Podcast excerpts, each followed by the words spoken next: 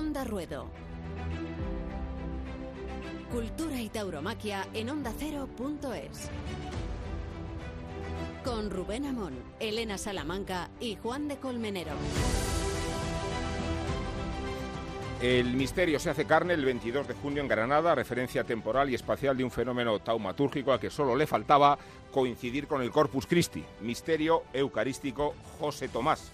Es el contexto de histeria y de devoción que implica la presencia ausente de José Tomás, se ha convertido el maestro en esta definición taurina de Salinger o de Kubrick. No estar es su manera de manifestarse. Menos torea se exhibe, más se propaga y se radicaliza la leyenda, al extremo de haberse convertido en una religión dogmática e intransigente como debe ser.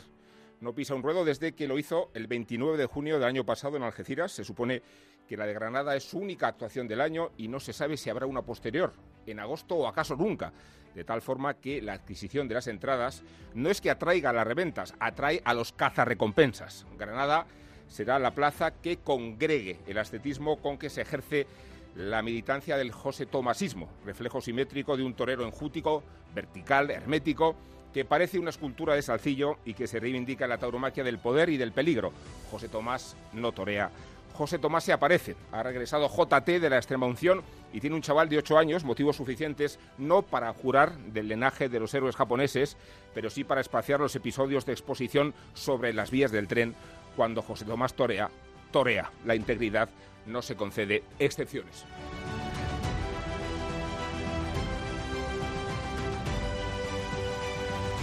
José Tomás es el torero que menos torea y que más dinero gana, y el único que ha llevado el extremo de la inmolición la guerra contra la televisión y contra el sistema empresarial, por eso se ha ido acorralando a sí mismo. Y por la misma razón sus actuaciones evocan el delirio de los viejos tiempos cuando los aficionados se informaban por la radio y cuando los toreros se convertían en escultura de bronce, como pasaje de iniciación a la inmortalidad. Se le reprocha a José Tomás su ensimismamiento y hasta su insolidaridad con las necesidades de la fiesta, necesitamos a José Tomás como argumento revulsivo, como puente entre la sociedad y la tauromaquia, un mito viviente, un torero de época, una época del toreo. Lo necesitamos en activo porque José Tomás representa al héroe, arrastra a todos los públicos, incorpora a la tauromaquia toda la credibilidad y toda la ética. Pero no hay derecho, no hay derecho a exigirle más de lo que se ha dado, porque nos ha dado hasta la última gota de sangre. Y no es una metáfora, no es una alegoría. El cuerpo de José Tomás está zurcido de costurones. José Tomás nos ha llevado a la gloria, José Tomás nos ha conmocionado, José Tomás nos ha conmovido y no es la suya, la ventanilla de reclamaciones. José Tomás no puede resolver los problemas de la fiesta, sería completamente ingrato obligarlo a llevar sobre sus espaldas los pecados de este modelo endogámico, el cortoplacismo empresarial, el conflicto de intereses, el monopolio, la componenda del empresariado, la bulimia de las figuras, la demagogia o la indiferencia de los partidos políticos. No, no hay derecho a pedirle que se sacrifique otra vez por nosotros. Cada actuación de José Tomás es un regalo, un ejercicio de generosidad, un privilegio que ni siquiera merecemos. Menos torea José Tomás, más su tauromaquia se hace nuclear, adquiere una esencialidad de la que se deriva la ejemplaridad del cano. Sucedió en Algeciras, un mano a mano con Miguel Ángel Pereira que se resolvió con el triunfo hiperbólico de ambos y que expuso el camino de la perfección de José Tomás, la pureza de la Verónica, el empaque del natural enroscado y el derechazo hondo. En tiempos de cantidad, José Tomás opone la diferencia cualitativa, restringe su propia tauromaquia al corpus, al corpus Christi. Onda Ruedo, cultura y tauromaquia en ondacero.es. El toro, el campo, la lidia. Onda Ruedo, cada semana en ondacero.es. Con Rubén Amón, Elena Salamanca y Juan de Colmenero.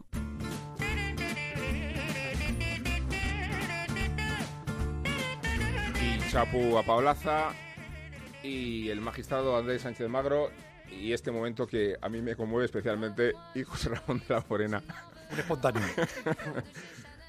Qué ilusión, qué responsabilidad Hola, ¿qué tal? compartir estos micrófonos con De la Morena y con vosotros para hablar de una devoción común y creo que el que más lo conoce de nosotros es José Ramón de la Morena, a José Tomás y a, y a su peripecia, su aventura y, y a su heroísmo. Bueno, mm, a ver, es que yo me siento aquí como un, como un espontáneo que pasaba por aquí y al que le han dicho que si quiere banderillar el segundo. Eh, espero no ponerlas muy traseras y, sobre todo no meter la pata. Porque ¿dónde está el límite de, de, la amistad y, el periodismo? ¿no? Yo hablar de José Tomás, primero, como no creo en la objetividad, la objetividad no existe, cada uno somos más o menos subjetivos, pero todos somos subjetivos. Con José Tomás no soy nada objetivo ni pretendo serlo. Me parece uno de los personajes históricos más admirables que, se pueda conocer, no solamente ya eh, como torero, ¿no? sino como, persona. En, el mundo del deporte, yo he hecho muchas veces deporte con él y no concibe la trampa, esa, esa mínima trampa que haces mm, lo que en fútbol sería simular un penalti, él no lo haría jamás. jamás simularía un penalti. Le parecería mover una pelota de golf en, un momento determinado cuando la dropas, él eso lo considera una canallada. cualquier cosa, ¿no? Mm, cobrarse una ventaja con, el toro, él tampoco lo haría, ¿no? mira, me estoy acordándome de un, en un momento determinado, una tarde, estábamos, hace ya unos años, ¿no? Estábamos eh, hablando de literatura y, había un libro que, yo le estaba recomendando a un amigo mío y tal. Y digo, además, ¿y dónde se, puede comprar? Pues no, pues tal. mira, alguien dice, te lo puedes descargar en no sé dónde. ¿Y eso cómo se hace? Pues sí, hay una cosa que se llama Epulibre, le da, pam, pam, a ver cómo lo voy a hacer. Y veo que él se levanta y al rato viene. Joder, pues no se puede, mira, no se puede porque no se puede. Había desconectado la wifi porque le parecía una canallada desconectar, o sea, descargarte un libro sin pagar. Y cuando se va y dice, ¿y tú estás dispuesto? Digo, yo no estaba dispuesto, joder, te digo que ese libro no estaba en el Carrefour y le está buscando y, ha dicho fulanito que se puede descargar así. Y dice, vamos, no me jodas. O sea, hasta ese punto, ¿no? Y, se levantó, ninguno supimos dónde iba, digo, tira. Y al rato vino, desconectó la wifi, pues no hay wifi, no hay wifi, no, es que se va y se viene. Y desconectó la wifi para que o sea, él, cualquier cosa que, entienda que no es pureza, eh, lo, rechaza, lo, aborrece. Eh, y, por supuesto la, mentira, todo lo que no tenga una carga importante de, verdad y de solidaridad, mm, lo, aparta. Y, José Ramón, ¿cómo, vive, vive, la urgencia con la que los aficionados le reclamaban de forma, entiendo, egoísta. Yo decía antes que no se le puede pedir nada más a José Tomás y que todo lo que nos está dando es de regalo, porque no ha podido haber ofrecido tanto como ha ofrecido. ¿no? ¿Él cómo vive esta situación de, de ser tan esperado y al mismo tiempo de concederse tan poco? Pues con, con una calma impresionante, ¿no? Con una calma impresionante para los que estamos alrededor, pero yo creo que muy atormentada para él, ¿no? Porque él como que se va cargando, va cargando la pila, va cargando la pila, se va probando, se va probando, y yo creo que cuando ya se ve, cuando se ve realmente, en, dice, allá voy, ¿no? Yo alguna vez hablaba con él mm, domingos de estos, muchos días que ha ido a tentar, ¿qué tal se te ha dado? ¿Qué tal se te ha dado? Uy, venía súper contento. He probado tres vacas, impresionante, ha sido fantástico. Había días que venía... Y decía, joder, fatal, fatal, ¿no? Ha hecho mucho viento, no sé qué, pero desmoralizado como un novillero. Y, ya se va viendo y se va viendo.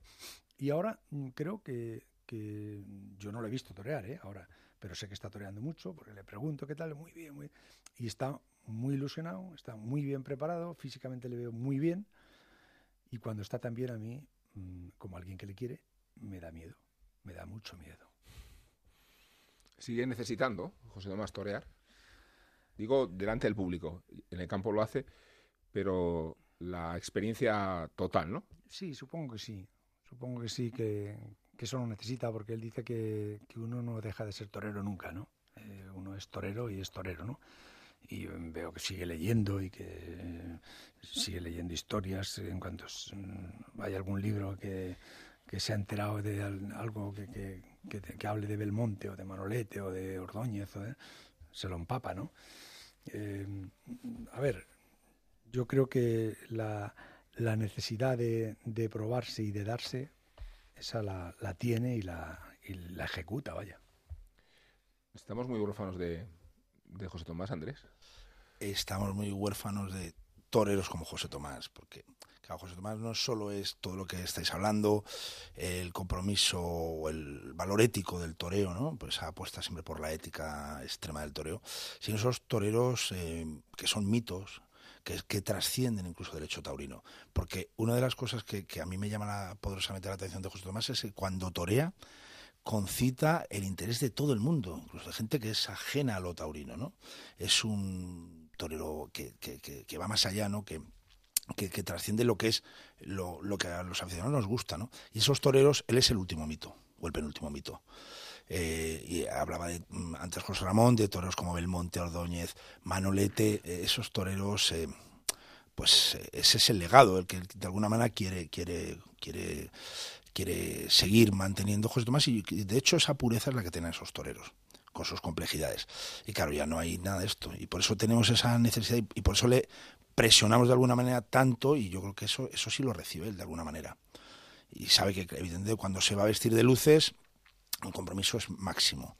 O sea, es incluso mm, prisionero ya del, del personaje. Él mismo, ¿no? Se ha quedado cerrado, se ha quedado encerrado en ese personaje y eso te tiene que hacer sufrir. Sí, te tiene que hacer sufrir porque es una, una, exigencia máxima. Incluso esa, que lo sabe muy bien José Ramón y todos, esa preparación, que esas toros que mata a puerta cerrada vestido de luces, ¿no? Vestido de luces, con el coche de cuadrillas, vestiéndose en un hotel, eh, representando eh, eh, la escena de una manera pura y auténtica. Eso, ¿Y cómo observáis, José Ramón, el fenómeno mediático? ¿no? Porque él ha convertido en el mundo de la hipercomunicación, él ha hecho la comunicación de no comunicar. Eh, esta especie de visión de misterio, de aislamiento, hasta el punto de no tolerar las cámaras de televisión porque entiende él que profanan ese espacio ritual que es la Plaza de Toros. Eh, se le suele atribuir una gran estrategia cuando en realidad eh, yo entiendo que es una forma de concebir el toreo, no es una estrategia mediática ni, ni publicitaria. E, es la coherencia con que él concibe su oficio. A ver, a mí me lo ha explicado muchas veces, ¿no? Eh, y no creas que eh, acabo de entenderle, ¿no? Porque a esas profundidades ya no bajo. Yo me quedo un poco más eh, arriba, ¿no?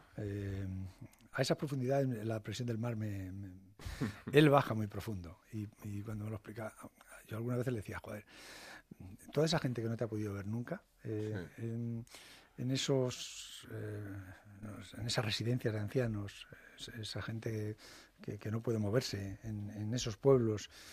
Y ahí, ahí le tocaba. Por ese lado sí que le, le, he rozado, le he sentido que le rozaba. ¿no? Yo recuerdo hace muchos años, muchísimos años, ¿no? que Jesús Polanco me dijo, le tienes que decir a tu cuate que le voy a hacer, que, que, tiene que hacer una corrida televisada con nosotros. Y yo eso le digo, que me pida lo que quiera. Dice, y entonces, mm, un día dice, digo, pero ¿qué es lo que quiera? Dice, un, millón y medio de euros se le da. Y era un disparate en aquella época, ¿no? Y, y, él me estaba hablando, eh, yo solo se lo comenté, me ha, dicho, me, ha dicho Jesús Polanco esto, que estarían dispuestos para un tema en Canal Plus y tal. Y movió la cabeza y ya sabes que a mí eso no, sabes que no. Y a seguido estábamos en la cocina, estábamos haciendo un café y me empezó a hablar de las necesidades que tenía México, ¿no? Y de la fundación que estaba creando y tal. Y me estaba diciendo que aquí en, en, Europa, en España, no éramos conscientes de lo que valía una manta en México, ¿no? Dice, tú no te das cuenta para determinada gente mayor en México lo que es una manta, eh, que, que no la tiene todo el mundo, tú no te das cuenta. Y le dije yo, joder, pues con un millón y medio de euros, anda que no podrías comprar mantas. Y me dijo, sabía que ibas a ser tan hijo puta. Pero no, no, no, no, hay mantas que valgan. No hay mantas que valgan, no, no. No, y creó la fundación, ¿eh? Yo le he visto hacer eh, cosas con la de la fundación de, por ejemplo, en Barcelona, donarlo todo. Mm. Y, y, a mí ese día me impresionó, porque eh, yo cuando terminamos le digo, pero has donado todo, todo. Y me dijo, no, no, dice, el mérito no ha sido mío. Dice, el mérito ha sido de Cuberito, que cuando se ha enterado que yo he donado todo ha dicho, y yo también. Y me, lo dijo que se le saltaban las lágrimas, ¿no? Dice, porque que lo done yo. Dice, pero. Pero un banderillero. Dice Cuberito, el, hermano. Dice Cuberito también dijo yo, dice, y los demás. dijeron, y nosotros también. A mí me llama la atención, creo que va mucho más allá de todos los, de todos los calificativos que podamos ponerle al valor o a la atención que despierta José Tomás. Yo creo que es un personaje histórico. Creo que es un personaje dentro de la sociedad y dentro del toro que tiene apariencias cristoides, o sea, es un profeta. Y, puedo argumentar esto que digo más allá de la metáfora, ¿no? Eh, José Tomás tiene un compromiso radical, que es lo que comentaba José Ramón, con la verdad. eso atrae mucho, porque está absolutamente a contrapelo de todo lo contemporáneo, ¿no? Eh, con la verdad y con incluso hasta perder la vida, ¿no? En un Eh, mundo en el que se utiliza la mentira para defenderse. Claro, también incluso en la propia fiesta de los toros, en la que hay mucha verdad, y la, y la verdad la, la- la ponen ahí eh, los toreros que fallecen en el, en el ruedo y todas las, las cornadas, pero hay diversos grados de verdad. Y él va hasta el final, y en realidad es un concepto artístico muy interesante. ¿Por qué le llama la atención a José Tomás? Porque van a volver, van a ver a un tío caminar por la línea de la muerte. No van a ver morir a una persona, van a ver crear arte de la manera más radical que existe en el mundo.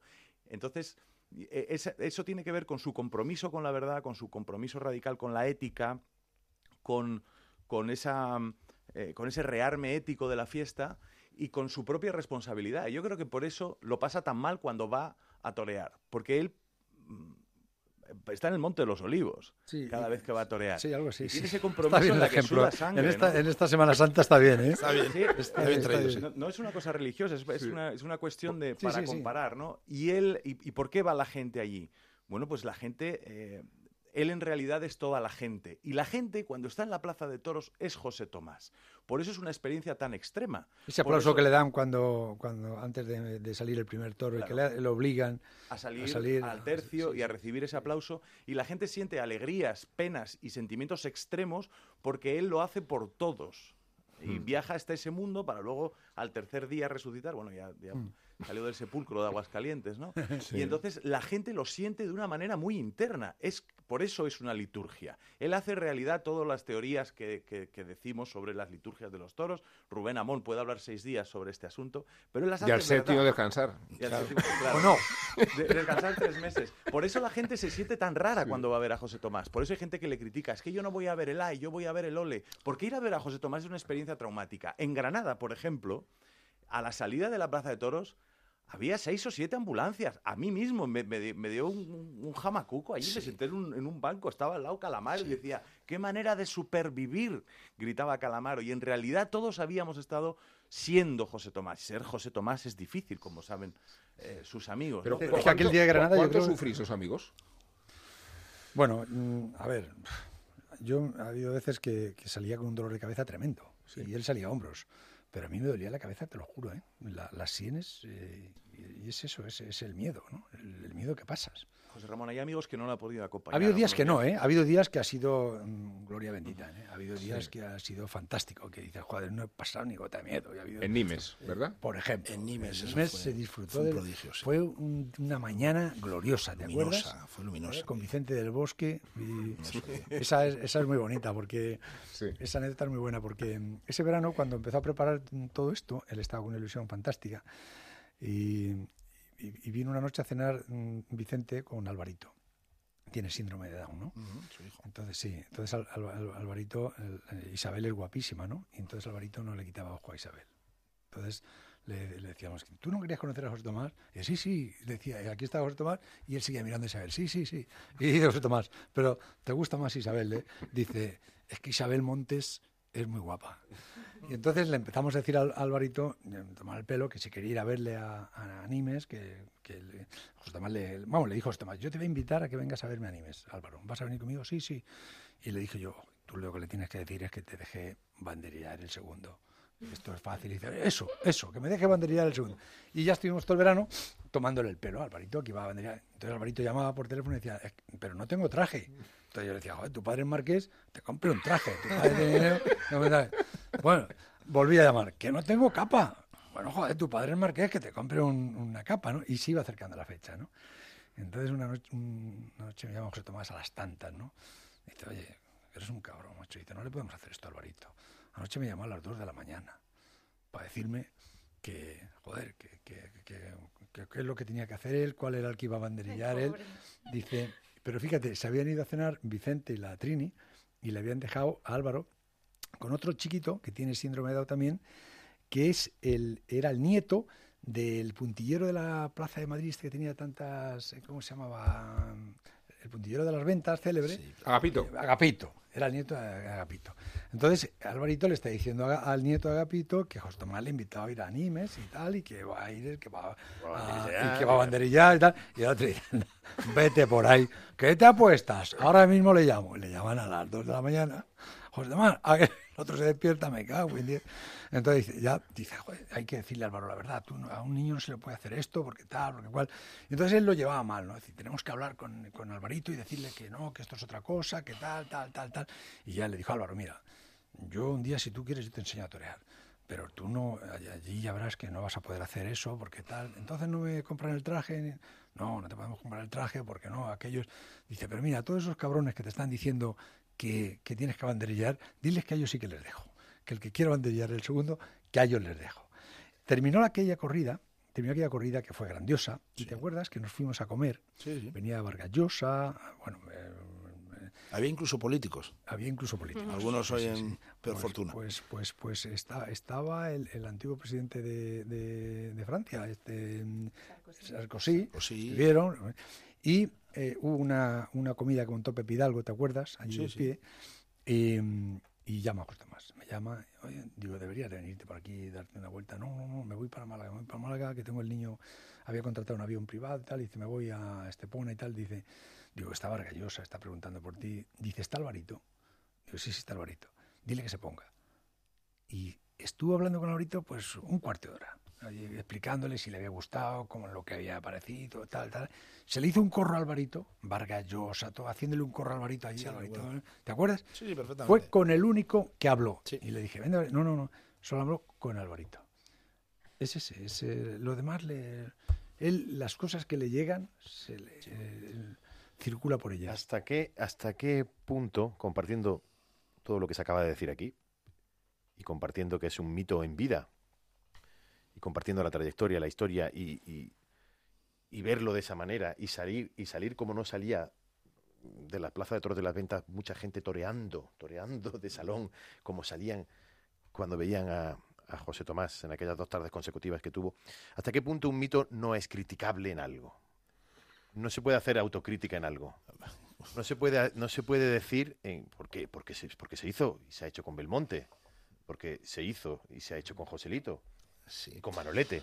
Es decir, mm, ¿por qué no solamente el que pueda, hay que que haya mucha gente impedida que no pueda verlo?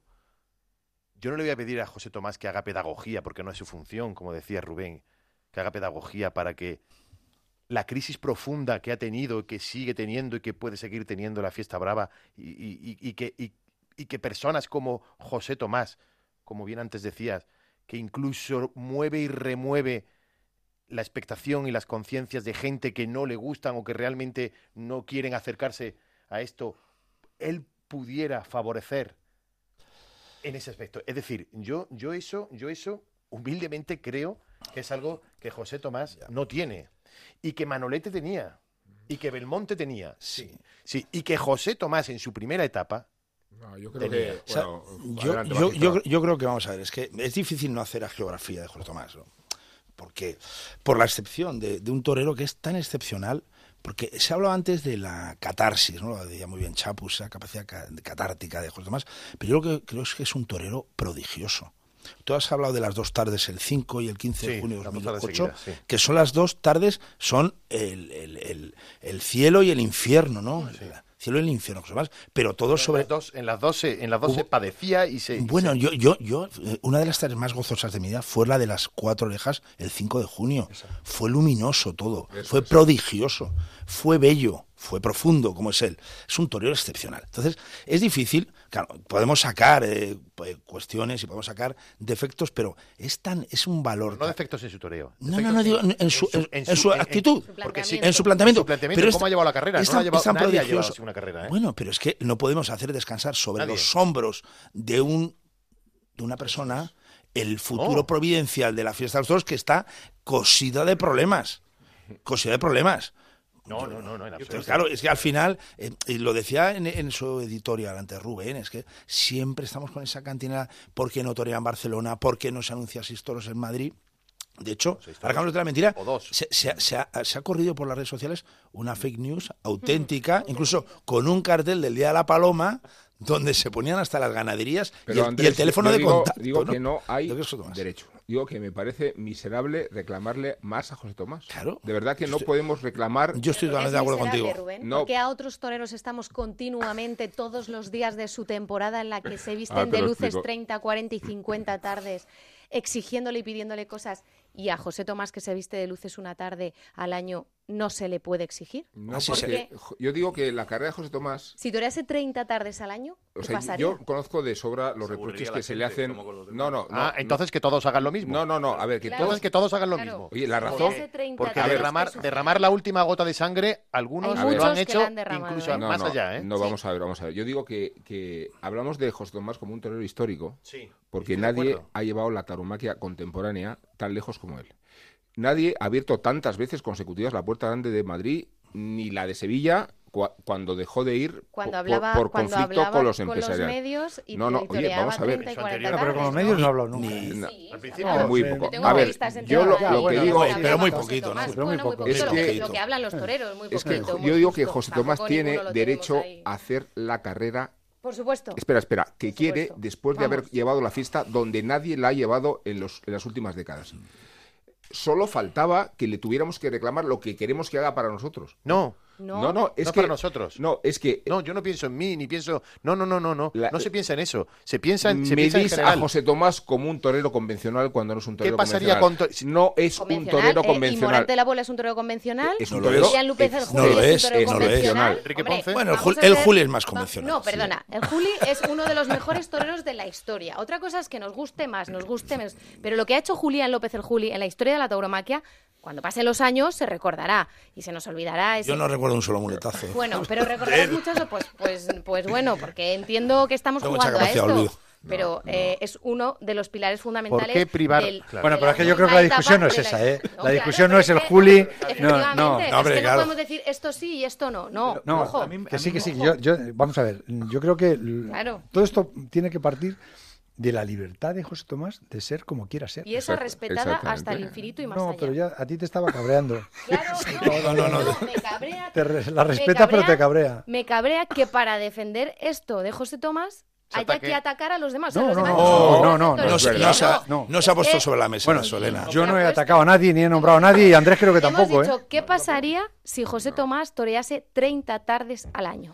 Pues 40 las- tardes al las año. ha toreado. ¿Qué Las ha toreado, Bueno, las ha pero, está en su derecho. Las ha toreado. Y más, ha toreado era 70. Uno de las máximas Hay, una, hay una, hay una, un momento, el momento de. Aguascalientes, Y es ahí no esa, era esa, sobrenatural. esa temporada, y lo sabe muy bien eh, José Ramón, ¿Era sobrenatural iba, iba a hacer temporada completa cuando Sí. es cogido en Aguascalientes. Sí. Iba a hacer temporada completa. Y esa acogida, esa, ese venir de la muerte, como vino de allí, Bien. eso ha condicionado mucho. A mí me parece absolutamente... Julino eh, de eh, la muerte también con la, con la cornada de, pero- de pero Sevilla. No, si los sí. toreros pueden ir y venir todos de la muerte, pero espera un momento. Aquí se trata de respetar. una sangre, Qué que una obsesión. sangre no pese No, no, más que otra no, sangre. listo, A nadie ha dicho eso. Nadie está- No, que no, una na- sangre no que- pese más que otra sangre No. y que una sangre sea de un dios y otra sangre sea de un obrero. No, pero- puede ser. No, pero, que- escucha, eh, Elena, yo, creo- yo entiendo tu argumento y está bien que, que lo, que lo transmitas más porque es muy común en la tauromaquia. Eh, a José Tomás no lo hago yo comparándole con una apariencia cristoide y una aparición y salir del Santo Sepulcro. Yo no lo hago. A José Tomás lo hace José Tomás. Y desde el primer momento en el que pisa esos terrenos y hace esa tauromaquia tan comprometida con la verdad cada tarde al margen de 40 tardes que tengo que durar, al margen de mañana toreo no sé dónde, al margen de todas las cosas que a otros sí les pesan, él sin pensar en eso empieza a levantar estos mismos resquemores que tú dices. Porque es un torero que destapa a los demás. El que insulta a los demás toreros, o los- el que hace que los demás toreros se sientan insultados, es el lugar donde se pone José Tomás y la manera que tiene de unir, y siendo técnicos, colocación e hilo. sí, Y eso desmonta sí. Lo- el lo 90 demás- o 95% de todas las tauromaquias. Luego Roca- puede decir, Si no, Roca Rey ahora toreara una sola tarde o dos por temporada, ¿Qué pasaría? pasaría? No, pero Bueno, que... pero habrá, que- habrá que saber qué hace Roca Rey cuando tenga 40 años. Claro, sí, sí, perfecto. Claro. Estáis viendo, eh, el, eh, yo contemplo el- el- estos años de José Tomás como, en serio, como el epílogo de una carrera descomunal, Ojo, ¿vale? sí, es no, no, perdón, o sea, es, es el epílogo, es el epílogo de una carrera descomunal.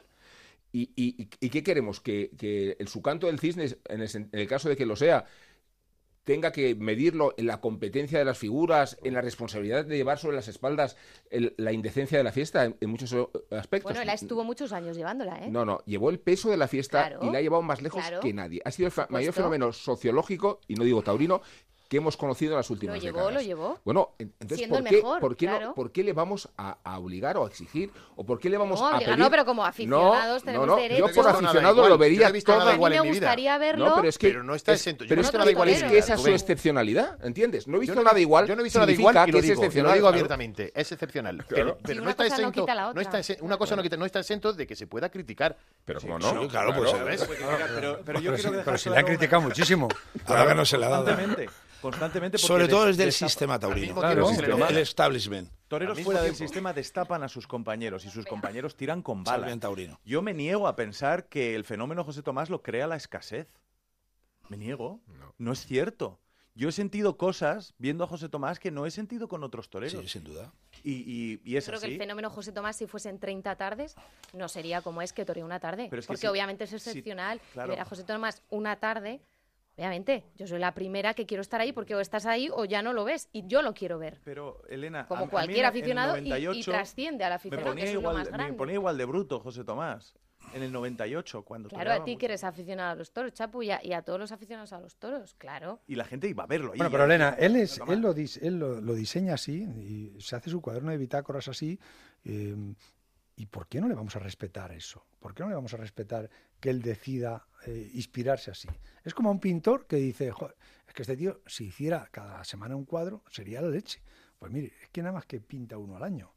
Y, y Además, por eso le vamos a, pero le Elena- vamos a, a acusar de... Y por- oiga, es que está usted cargándose la, la- el, el- el arte de la pintura, porque si usted pintara semanas... tiene mucha Elena, es un torero nuclear en el sentido de que cada vez eh, eh, simplifica más en el mejor sentido lo que es la tauromaquia. José Tomás es el natural y la Verónica. Y, y alguna vez la gaonera. Bueno, si hablamos de Eh, eh, Verónica, no, hay es- otros no, no, no, estamos que- hablando de que lo no que voy a es. decir nombres porque No, me- os no pueden decir todo lo que decir No, no, no. Lo no. puedo decir. Si hablamos Hay un, la hay un torero en la actualidad sa- que nadie la interpreta mundo, mejor ¿eh? que él. Claro. Pero yo, torero no, pero yo la estoy hablando de lo Claro. que es. De la- hecho, lo interpretó el otro día en Y Castellón. las gaoneras, pues a lo mejor también podemos No, pero yo de estoy hablando de lo que la es. A ver, yo estoy hablando de lo que es la, La no sé. esencial. La Verónica No. sí.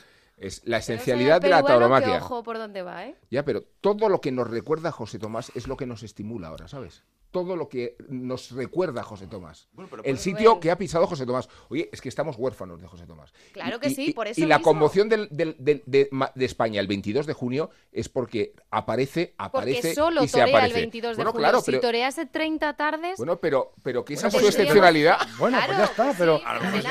Pero bueno, esa, esa es una Pero- decisión de él y esa es su inspiración. Tenemos- sí, Claro, sí, hay esa es su inspiración. pero Él- yo él- su opino- inspiración le viene así y dice, A yo lo, a lo quiero un mejor día su preparación no es para 30 tardes en la actualidad, o su edad, Su exposición, concepto. su edad, Claro, o su sus condiciones. No, bueno, bueno, pues, pues lo que ya está está, pues ya hay Elena. unas carencias ahí, vale, bien. Pero bien, ya es que no, no- no las niega nadie. Vale. Yo quiero Sí. entender una cosa de Elena que, que no sé si he entendido desde el principio, pero me parece curioso.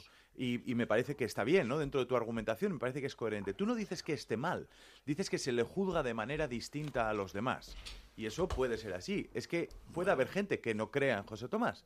Puede haber gente a la que no le guste José Tomás. Puede haber gente a la que le guste ver 30 tardes de los 10 primeros del escalafón de hoy en día a ver una de José Tomás. Y luego hay otra gente a la que prefiere ver solo una de José Tomás porque le gusta más eso. Es que yo creo, fíjate, quiero introducir, quiero introducir un 10 concepto. tardes de José Tomás. A mí es que Claro, introducís un entonces lo criticas- concepto. Lo criticas por dos. Coger un vídeo, Elena, coger un vídeo. No, quiero eh, un, Dios. un- un concepto que en arte, que es el de la justicia, pero ¿qué justicia hay en arte? ¿Por cómo se puede juzgar lo mismo a Federico García Lorca que a otros poetas menores del 27? El genio es el genio y el genio se expresa como considera. Pero es que es justo porque para hablar bien de José Tomás estamos implícitamente hablando mal de otros toreros, no es verdad. Simplemente estamos No, sí, sí, es resaltando, estamos resaltando No, no, no, Elena, la singularidad Aquí y ha la excepcionalidad. momentos en los que se han destacado cosas No. por encima de No, pero cuando espera, hay otros pero Elena, di, di que otros momentos, que yo soy nuevo en esta plaza, que me he tirado aquí de espontáneo. Yo no he oído nada. de Rubén hay. Son artistas. absoluto. Son Bueno, artistas. en el editorial de Rubén que son yo, artistas, O la sea, Esto es un vamos, acto de fe, yo no. Son ver, artistas. no. entrega absoluta a un torero como José Tomás. sí. pero que, es que estábamos en un momento ya demasiado. Y entonces ha llegado Juan de, ha puesto la nota discordante y yo voy con Juan de, porque es que si no, Sí, esto es un aburrimiento. Bien, Yo bien. pues yo, Porque es un tío muy grande. pues yo solo te digo una Pero- cosa, ya por, por seguir aquí en Cizaño, cuando tore- José Tomás toreaba 30 tardes, en las temporadas de hierro. Eh, la mayor parte de los toreros del escalafón memoria, ¿eh? Salían con los trajes rajados todas las tardes. ¿eh? Algunos que nunca eh, habían salido manchados. Pues eso es lo que quiero. Bueno, Sí, que... eh, hay, dos, hay un argumento, perdona si, si- si me permitís, hay dos argumentos cruzados y eso eh, no es legítimo en esta discusión.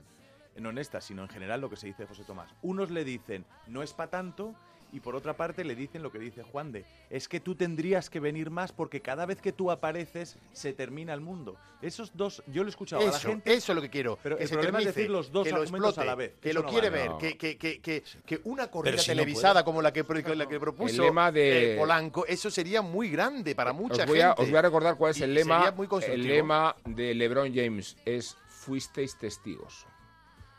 Eso ha sido José Tomás. Hemos sido testigos. No, él tiene una teoría que él dice, por ejemplo, la, la corrida de Nimes, a él no le gustaba verla en, en vídeo ¿no? Y, y no quería que el vídeo circulara.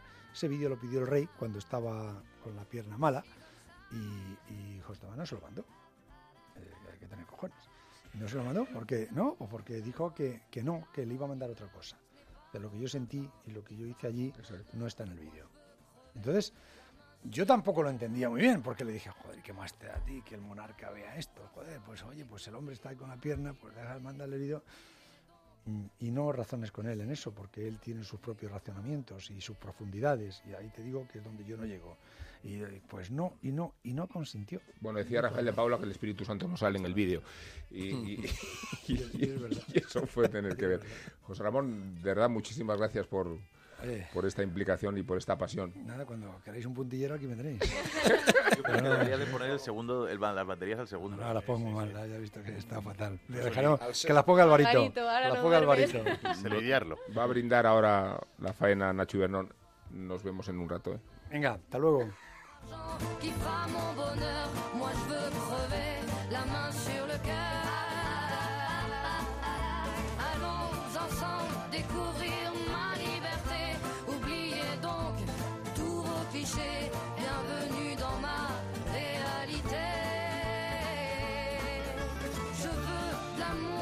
El toro, el campo, la lidia. Onda Ruedo. Cada semana en ondacero.es. Nos entretenemos lo que queráis hablando de Giacometti en el Prado, de Dolor y Gloria, del Scorsese que vestirán Pacino, Pesci y De Niro, del último Bansky en París.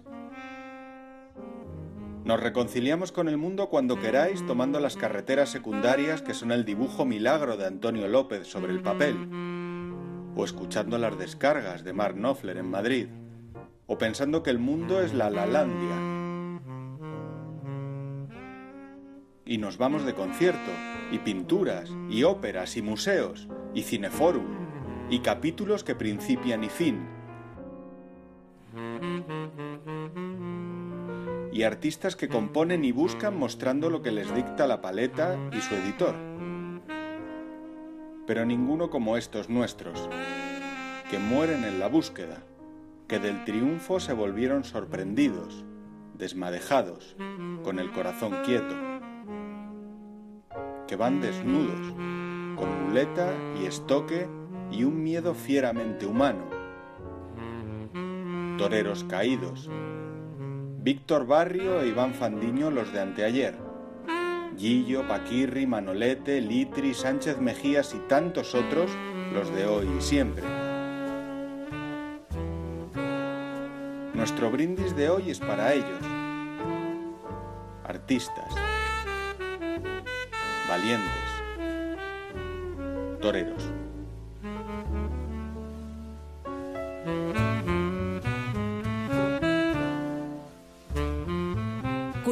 Y tauromaquia en ondacero.es.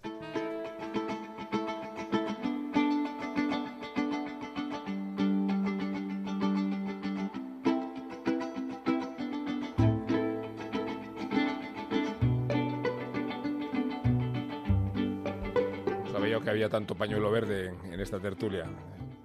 Entendido siete de, de Juan de y, de y de Elena.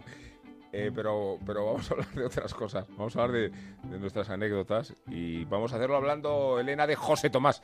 Pero en este caso, de las relaciones que tuvo con el rey de España. Pues discutidas y discutibles, Sí, aunque, aunque yo creo que sin rencor alguno. El 5 de junio de mil dos- del, del 2008 regresaba José Tomás a la Monumental de las Ventas después de la reaparición el año anterior en Barcelona.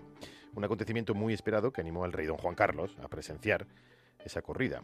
En el cartel le acompañaban Javier Conde y Daniel Luque, que cumplieron con la tradición de brindar el primer toro al rey. José Tomás brindó su primer toro al público, que lo recibió con entusiasmo porque llevaba años sin verlo. Llevaba tiempo sin verlo.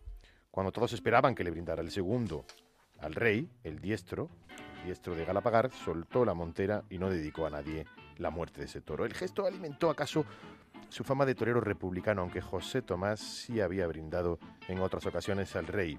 El 15 de abril de 2001, en Sevilla, y en memoria de su madre, le dijo José Tomás a don Juan Carlos, le brindo la muerte de este toro. Bueno, primero los coches y luego, luego José Tomás. Sí, pero en este caso el protagonista es otro, es Perera, Valladolid, 11 de septiembre de 2018, cartelazo, el local Manolo Sánchez junto a Miguel Ángel Pereira y nada más y nada menos que José Tomás, cartel de no hay billetes.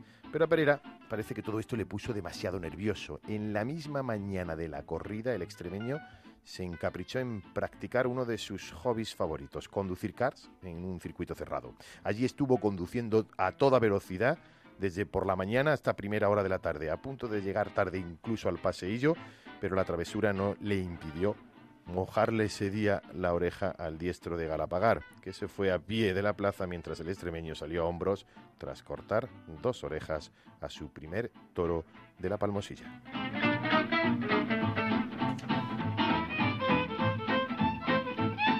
Ruedo, cultura y tauromaquia en ondacero.es. El toro, el campo, la lidia. Onda Ruedo, cada semana en ondacero.es. Con Rubén Amón, Elena Salamanca y Juan de Colmenero.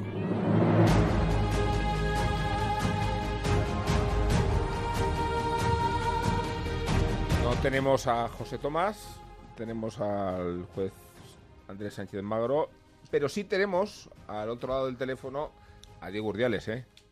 ¿Qué os Eh, parece? Bueno, lujo. Diego, ¿qué tal? Hola, ¿qué tal? Muy bien.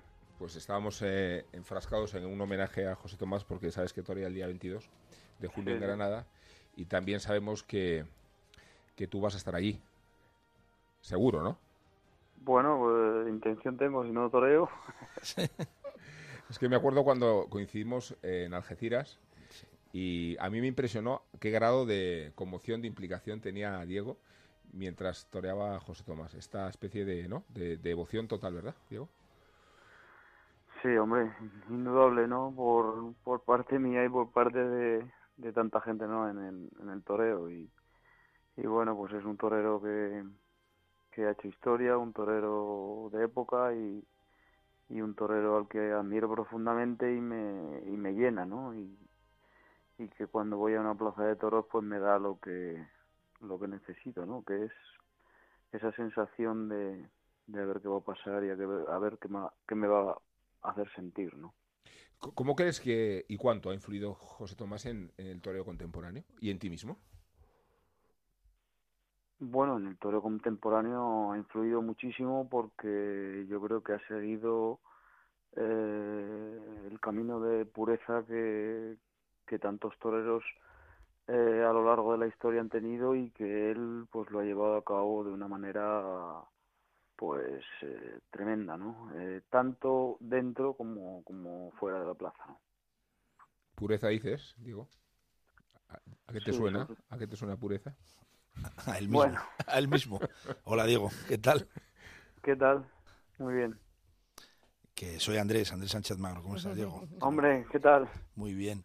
Mm, Tú, torero puro, ¿no? Retrato de pureza. Retrato de pureza. ¿Te acuerdas? Sí, sí, me acuerdo. La verdad que, que bueno, que es un, un honor, ¿no? El que consideren mi toreo de esa manera y, y bueno, pues es lo que, lo que siempre he buscado. Yo creo que es la base fundamental, ¿no? Dentro de que cada uno pueda tener su, su forma de, de expresar, su forma de sentir, porque eso pues es único, pero sí que hay unas bases fundamentales que, que tienen para mí la tauromaquia y como yo la entiendo. Por supuesto que respeto todos, todas, pero pero que, que está basada en la pureza. Diego, eh, decíamos que tú eres un seguidor de José Tomás, pero si tenemos que hacer la relación de los toreros que te siguen a ti, incluye entre ellos a Curro Romero. Y lo digo porque este- el 12 de, de abril eh, eh, en Movistar, en el canal Toros, se estrena este documental eh, que yo he podido ver ya, que es extraordinario, sobre, sobre ti, en el que hay testimonios de máximas figuras del toreo y entre las que Curro Romero no deja de elogiarte. Sí, pues imagínate, ¿no? La verdad que es un honor porque eh, y un hecho pues para mí muy especial, muy especial porque bueno, pues desde que yo empecé a querer ser torero, mi maestro Rafael, Rafael Guerrero, un sevillano que fue el primero que, bueno, por circunstancias de la vida eh, viví aquí en Arnedo y con el que inicié mi- mis primeros pasos, pues me hablaba muchísimo, ¿no? De, del maestro y, y de, y de otros también, ¿no? Pero, pero especialmente le, le llenaba muchísimo curro y, y el que viviera esas sensaciones que él me transmitía eh, teniendo 11 años y que ahora pues tenga una relación de amistad cuando llegué a verlo en algún momento muy de niño en un patio de caballos y no me atrevía ni, ni a acercarme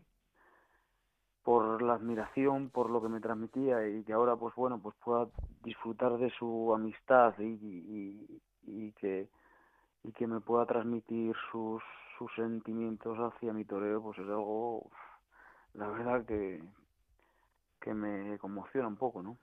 Diego, soy Chapu. Buenas. ¿Qué tal, Chapu? Me alegro de hablarte, eh, maestro. Igualmente. Eh, quería mm, hacerte una pregunta. Los dos, eh, he pensado un poco en vosotros dos y en realidad esta- sois dos artistas absolutamente comprometidos radicalmente, en, bueno, con matices, en, en vuestro arte y en vuestra manera de expresaros. Y también sois dos personas que han sido encapsuladas y expulsadas del sistema. Y habéis sido dos toreros de culto para mucha gente y, y en realidad modestos, molestos, quiero decir, para el sistema. Cuando el sistema te larga y sales absolutamente catapultado de allí, ¿te hace más libre? ¿Te hace distinto estar ahí fuera? Hombre, por supuesto, ¿no? Por supuesto que, que cuando uno tiene unos pensamientos, unos sentimientos sobre todo, eh, siempre hay dudas, ¿no? Porque todos pues tenemos que elegir un camino y, durante ese camino pues siempre a lo largo de la vida, ¿no? Sea para, para el motivo que sea, pues tienes que tomar decisiones, ¿no? Pero interiormente uno sabe mm, cuáles son esas decisiones que le hacen que le hacen pleno, que le hacen feliz, que, que hacen que cuando me ponga un vestido torear, pues eh, sea capaz de tener esa sensación interior para poder expresarla después, ¿no? Porque si no, estoy convencido que soy incapaz de hacerlo, ¿no? Y, y para mí eso es fundamental, ¿no? Y bueno, pues la temporada pasada yo creo que ha sido claro ejemplo de, de toda una vida, ¿no? De, de luchar por, un, por una idea, por, por una forma de hacer las cosas y que, bueno, pues al final esas dudas de, de si uno tiene razón, de si uno va a ser capaz de poder expresar eh, eso que lleva dentro y en tan poco tiempo eh, darle la vuelta a todo, por, por- pero por, por propio convencimiento, ¿no? No por rencor a nada, ni a sistemas, ni a... es- eh, yo creo que el toreo está tan por encima de todo eso que, que por eso es tan grande, ¿no? Y por eso cuando, cuando se pegan pues tres o cuatro naturales, la gente se emociona, la gente llora y, y, y aquello entra en otra dimensión. ¿no? Diego, Pero por eh, supuesto que, que, que sientes una sensación de libertad ya desde el momento en el que tomas las decisiones. No, te iba a preguntar, Diego, ¿cómo se concibe una temporada, la primera de tu carrera, cuesta abajo? Eh, estar anunciado en las ferias, eh, en la Feria de Abril, por ejemplo, habiéndolo hecho en Valencia, anunciado con categoría en Madrid y en muchas otras ferias. ¿Cómo, ¿Cómo se despierta uno ante una temporada en, en que las cosas están en arreglo a la justicia y a los méritos que llevas tantos años contrayendo.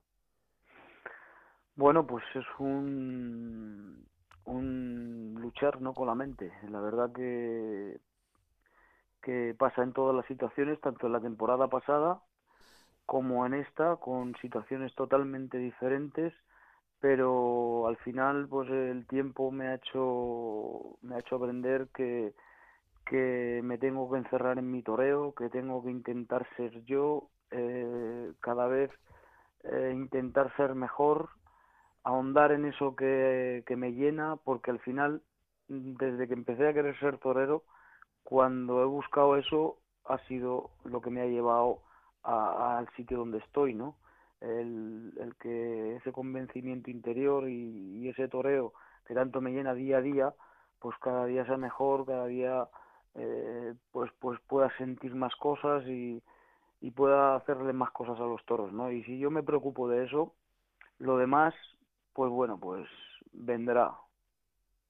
Hola, Diego. tienes que ser capaz, ¿no? De, de conseguirlo y no es no es fácil. Diego, soy Elena. Muy buenas, un placer saludarte. ¿Qué tal, Elena? Muy bien. Eh, precisamente estabas hablando de, de eso, ¿no? De cómo fue la temporada pasada con apenas media docena de, de corridas de toros. Eh, ha sido uno de los máximos triunfadores de, de 2018. Eh, ¿Cuánto pesa llevar ese toreo a las plazas y saber que el aficionado de verdad, y estábamos hablando de, de toreros como Curro Romero, me consta que hay muchos otros toreros, Alejandro Talavante, el propio José Tomás, que son, son referentes en el toreo y que se fijan en, en tu toreo. ¿Cuánto, ¿Cuánto pesa tener que seguir con, con ese nivel por las plazas de España? Bueno, pues eh, no cabe duda que, soy humano y que el que tanto digan de, de uno, ¿no? De tu forma de, interpretar, pues pues es un peso, ¿no? Que, que llevas dentro, ¿no? Pero ya te digo que la preocupación fundamental es yo mismo. Y si, si soy capaz de convencerme a mí mismo, pues lo demás, lo demás vendrá, ¿no? Y bueno, pues esa responsabilidad pues es, es bonita, eh, es, es la que uno quiere cuando empieza a querer ser torero, pero sí que es verdad que, que- que es un orgullo también a la vez, ¿no? El que pues toreros de, de- de grandiosos, de tanta dimensión, pues eh, puedo hacerlos sentir, puedo hacerlos disfrutar, pues, pues es un orgullo. Oye, Diego, me, a mí me gustaría conocer una opinión tuya, porque aquí hemos tenido un pequeño debate sobre José Tomás y sobre si, Pequeño, no muy grande. o gran debate, si eh, le podemos exigir a José Tomás más de lo que nos ha dado, y aquí se dice si tiene que torear más, si se tiene que dejar televisar, si puede ser un poco el salvador de los males de la fiesta. ¿Tú cómo lo ves, Diego? Yo a José- personalmente a José Tomás lo único que le haría es darle las gracias. Mm, ¿Se puede decir mejor? Sí. El magistrado aquí ha hecho una pregunta condicionada y, y yo estoy completamente de acuerdo con la respuesta también. ¿eh, Claro. Ha sido muy preciso en la pregunta. Sí, ¿eh? sí. Es preciso. Diego, nos- no sabes cuánto a tus partidarios, además estamos aquí reunidos varios de los Varios que partidarios. Todos, presentaron todos. Mayoría absoluta hay sé. ahora mismo, Diego. No sabes la- Mayoría la- absoluta la, ilusión que nos hace. Un honor, un honor de partidario. Yo siempre digo, yo- ¿tú de qué torero eres? Y digo, yo del que esté bien, decía desde pequeño. Sí. Pero ahora es que, claro, eso se convierte en. Eres de Urdiales, ¿no? Que es el que está bien siempre. No digo la, la satisfacción, ¿no? La, Sí. También la- el orgullo que sentimos, ¿no? De, de haber sido... Sí, haber apostado siempre por Diego contra viento y marea, ¿no? Y sabiendo la, la calidad. Sí, que eso, tenía. eso, eso me ha hecho muy feliz y además eso mm, cada vez, sobre todo, bueno, ha habido afortunadamente muchas más tardes que las que eh, sucedieron el año pasado, ¿no? Para mí mm, muy importantes y claves Sí. en mi vida, ¿no? Porque a mí interiormente me convencieron de que el camino que elegía era el que, el que sentía y el que de verdad me iba a llevar a algún sitio, ¿no? Lo que pasa que, bueno, pues la temporada pasada, por todas las circunstancias, ha sido, digamos que, pues, pues no sé cómo llamarlo, ¿no? Pero, pero bueno, pues eh, el, el que cuando he tenido un triunfo de, de esos como los del año pasado, pues eh, he cruzado a lo mejor la puerta grande, que a mí personalmente es de las, de las cosas que menos me llenan, eh, indudablemente, porque a mí lo, lo que me lo que me conmociona y lo que me queda dentro es eh, cómo pude torear en momentos pues, pues, pues con la mano izquierda, con la mano derecha, con el capote, con cualquier detalle y el, el, el cómo sentí eh, las cosas delante del toro y cómo se las hice sentir a la gente y cómo las percibía sin mirarlos, ¿no? Y, para mí eso es lo más importante del toreo, ¿no? Porque al final es lo que a mí me llena y, lo que le llena a la gente, ¿no? Pero, pero sí que cuando cruzas la, puerta grande en esos triunfos, te acuerdas de toda esa gente que, que ha confiado en ti, que muchas veces pues os han llamado de todo porque me consta, me consta por mi entorno, porque también tengo amigos y seguidores partidarios, unos más que otros, y, y que, que bueno, pues que hayan visto cosas que hace mucho tiempo que otros pues no eran capaces de hacer, de ver, pues para mí también es una satisfacción y, y darle las gracias ¿no? a todos ellos. A Diego. todos vosotros, por supuesto. Diego, gracias otra vez. Diego Pureza, gracias otra vez. Nos vemos en Sevilla, ¿eh? Un abrazo, Diego. Hasta pronto. Nos vemos en Uy, Sevilla. Gracias a ti, Diego. Hasta pronto. Un abrazo a todos. Chao, Diego. Muchísimas gracias. Bueno, hemos cerrado una comunicación, pero, pero, pero abrimos una puerta. La del Ministerio del Tiempo.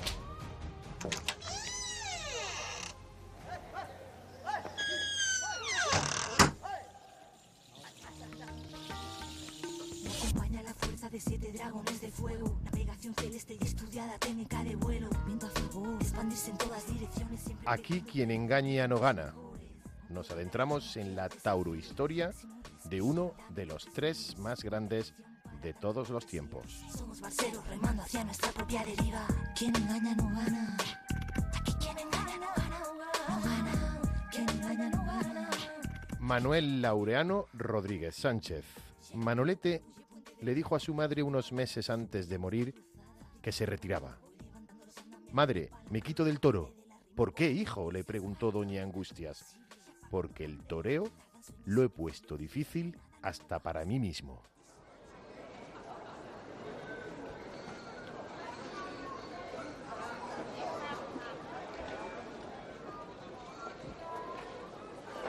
Manuel nació un 4 de julio de 1917 en la calle Torres Cabrera de Córdoba. Predestinado a los toros, hijo del matador Manuel Rodríguez, su madre, Angustia Sánchez, había estado casada antes con otro torero y por ambas partes enlazaba con todas las dinastías toreras de una ciudad con una tradición profundamente taurina. Empezó a lancear de niño y en 1931 ya lo hacía en las plazas. En 1933 debutó en Córdoba y en 1935 lo hizo en Madrid, en la Plaza de Tetuán de las Victorias. Tras el paréntesis de la Guerra Civil y ya con Camará como apoderado, Manolete recibió la alternativa en la Real Maestranza de Sevilla el 2 de julio de 1939. Después llegó su confirmación en Madrid y a partir de ahí una larga lista de plazas y triunfos que fueron creando el mito del torero que dejaba parados a los toros.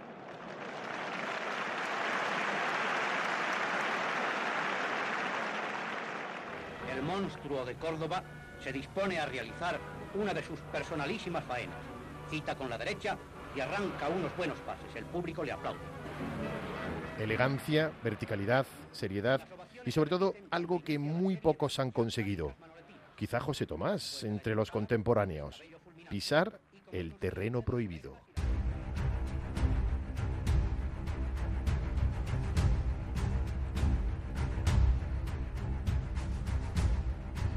Pisar las propiedades del toro. El propio Manolete decía que no existían terrenos determinados, que todo dependía de la improvisación, del momento y del arte. Lo hizo, lo hizo con la mano izquierda, de tal manera que aquellos toros bruscos, difíciles, terminaban invistiendo. Tiraba siempre del toro con la muleta.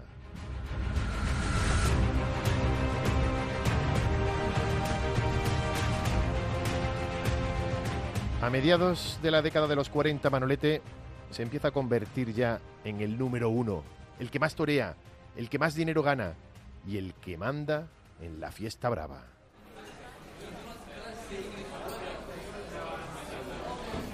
El Hotel Victoria de Madrid, uno de los de más solera de la capital, guarda todavía en la memoria del paso del torero por la habitación 220, en la que vivió tardes de gloria y también algún que otro fracaso.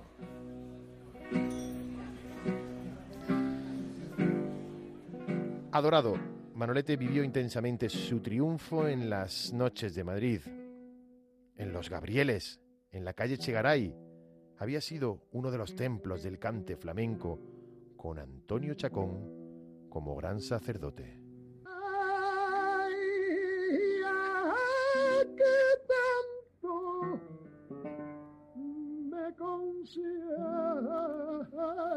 Y si no era en los Gabrieles, era en Chicote, otro de los lugares míticos de la época. Lugar donde conoció al amor de su vida, una noche de 1943. Presentados por Pastora Imperio, la actriz de reparto Lupe Sino. enseñando las garras de Astracán. Reclinada en la barra de chicote, la bien paga derrite con su escote la crema de la intelectualidad. En 1945, subido en la cima, aparecen ya las primeras críticas hacia Manolete. Y la presión. Se queda quieto, pero eso no es torear, le gritaban algunos esporádicamente desde los tendidos. Pero llegó un día y una plaza y un país que le terminaron de consagrar y lo recibieron como a un héroe en México.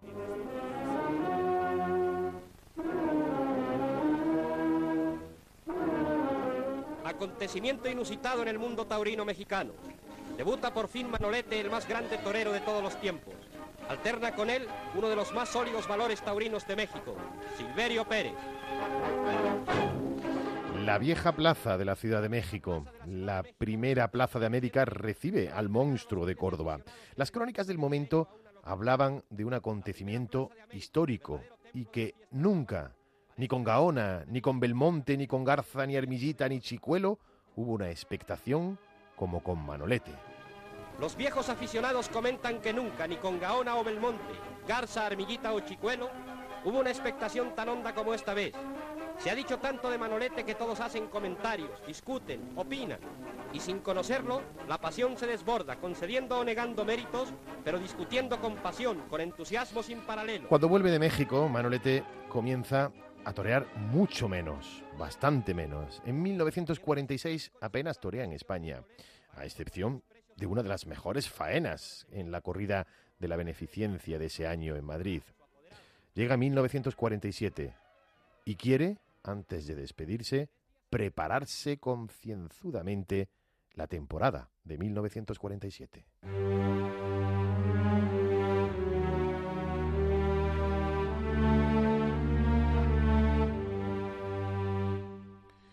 Como auténtico héroe fue recibido en la taurina provincia de Jaén, con admiración en Linares el 29 de agosto de 1947. La tarde se presagiaba distinta en el primer toro de la ganadería de Miura, y su semblante cambió con el segundo toro de su lote, tal y como describía años después uno de los testigos presenciales como el matador de toros y sobrino de Manolete, Rafael Soria Lagartijo. El primer toro estuvo bien con él, pero no, no estuvo como él quería haber estado. Y algunos se metieron con él. Y cuando salió el segundo toro de él, yo lo vi desde que salió con el capote. Le vi el semblante ese que ponía y, salió a jugársela desde el primer momento. Aunque él siempre salía a jugársela, pero ese día más que nunca.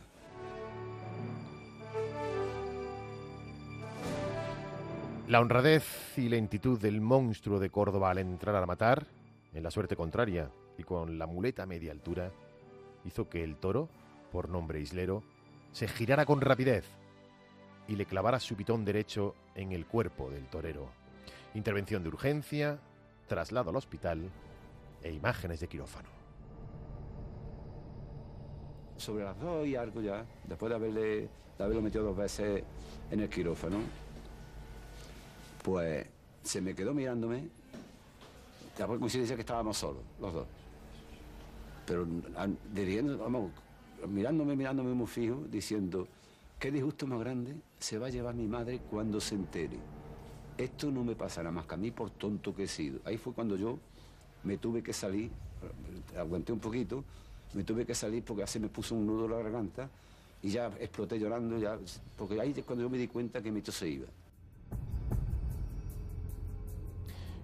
Con el paso de los años se publicó, también con testimonios incluidos algunos de ellos anónimos, que la verdadera muerte de Manolete no fue consecuencia de la acogida de Islero, sino de una transfusión de plasma en mal estado, la que acabó con la vida de Manolete.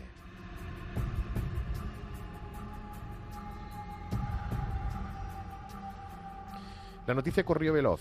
España despertó conmocionada mientras su cuerpo era trasladado desde Linares hasta Córdoba.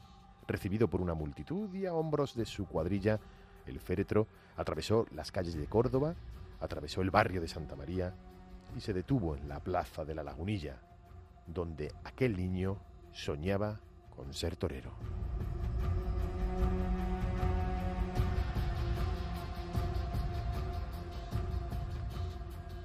Juventud, gloria y sombra de fatalidad.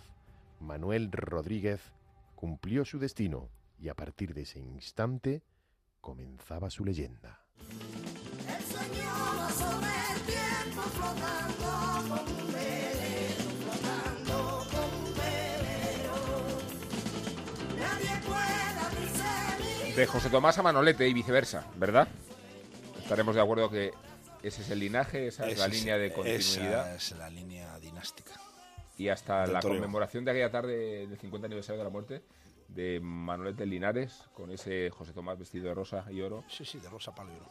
Eh, evocando la, la grandeza del monstruo. y mata- y matando al toro en el mismo lugar donde mató Manolete Islero, me parece. si no recuerdo mal. Pues eso, del, del principio al final, del final al principio, y aquí este programa lo terminamos siempre con otra, no con un juez, sino con una jueza que es Elena Salamanca, que es la que termina aquí administrando, impartiendo, administrando, impartiendo. Creo que va a ser justicia. terrorífica y, y absolutamente irrecurrible. Todo el mundo al Su- suelo. Magistrado con su permiso. Con la venia se dice. Yo soy taurina.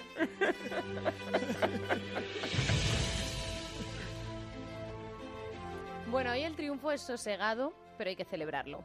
Por eso le vamos a pedir una segunda vuelta al ruedo a la justicia cuando termine la primera.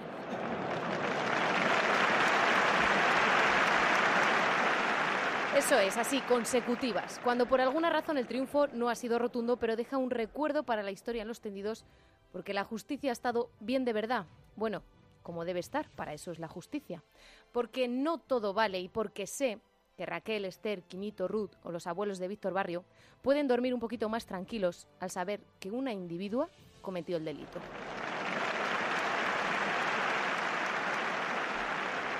El Tribunal Supremo ha confirmado la condena a Dachu Peris, concejal de una de las marcas blancas de Podemos en la localidad valenciana de Catarroja. Una condena por la intromisión ilegítima en el derecho al honor de Víctor Barrio, de un torero. Lo llamó asesino en una red social para dejárselo claro al mundo entero el día después de que Víctor perdiera la vida en una plaza de toros.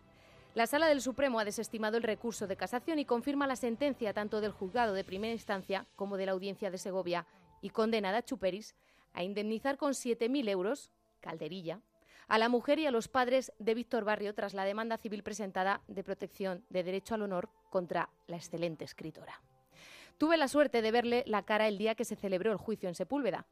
Verla sola, sentada frente al juez y los abogados, con la cabeza agachada, mientras se leían sus alegaciones, que si hizo una crítica legítima, que si defendía el ideario político de su partido, que si la libertad de expresión. Observar a las personas a veces nos permite saber más de ellas que escuchar lo que dicen. Pero casi tres años después de que escribiera aquello, sigue en su Twitter celebrando cogidas a toreros, defendiendo a los agresores de Alsasua, llamando maltratador al exmarido de Juana Rivas, aunque la justicia haya dicho lo contrario, y por supuesto defiende a los políticos catalanes que se pasaron la Constitución y las leyes por el forro. Por eso tenemos que celebrar que la justicia, en este caso, haya sido justa. Y aplaudir con tanta firmeza que se vea obligada a dar una segunda vuelta al ruedo al terminar la primera. Porque Dachu Peris llamó asesino a Víctor Barrio, sí, asesino, tras su muerte. Sí, repito, tras su muerte. ¿Puede existir una conducta más despreciable? He decidido hacer este epílogo al triunfo de la justicia porque si se lo hubiese hecho a ella, a la tal Dachu Peris, habría expresado aquí demasiado odio y creo que tampoco es bueno, aunque me sobren los motivos. Así que dos vueltas al ruedo consecutivas para la justicia, para la audiencia de Segovia y para el Tribunal Supremo por no dejar un delito impune. Y para ella, a ella simplemente me hubiese gustado darle una colleja y preguntarle, sin más, Dachu, tú querida, ¿a qué has venido al mundo? Nos vamos. Magistrado, Me muchas voy- Me voy gracias. feliz que hayan puesto bien al, al sistema judicial por una vez. Encantado estoy, me voy feliz. Hemos hecho justicia. Gracias, Chapu, Juan de Elena. Nos vemos, nos colgamos en una semana.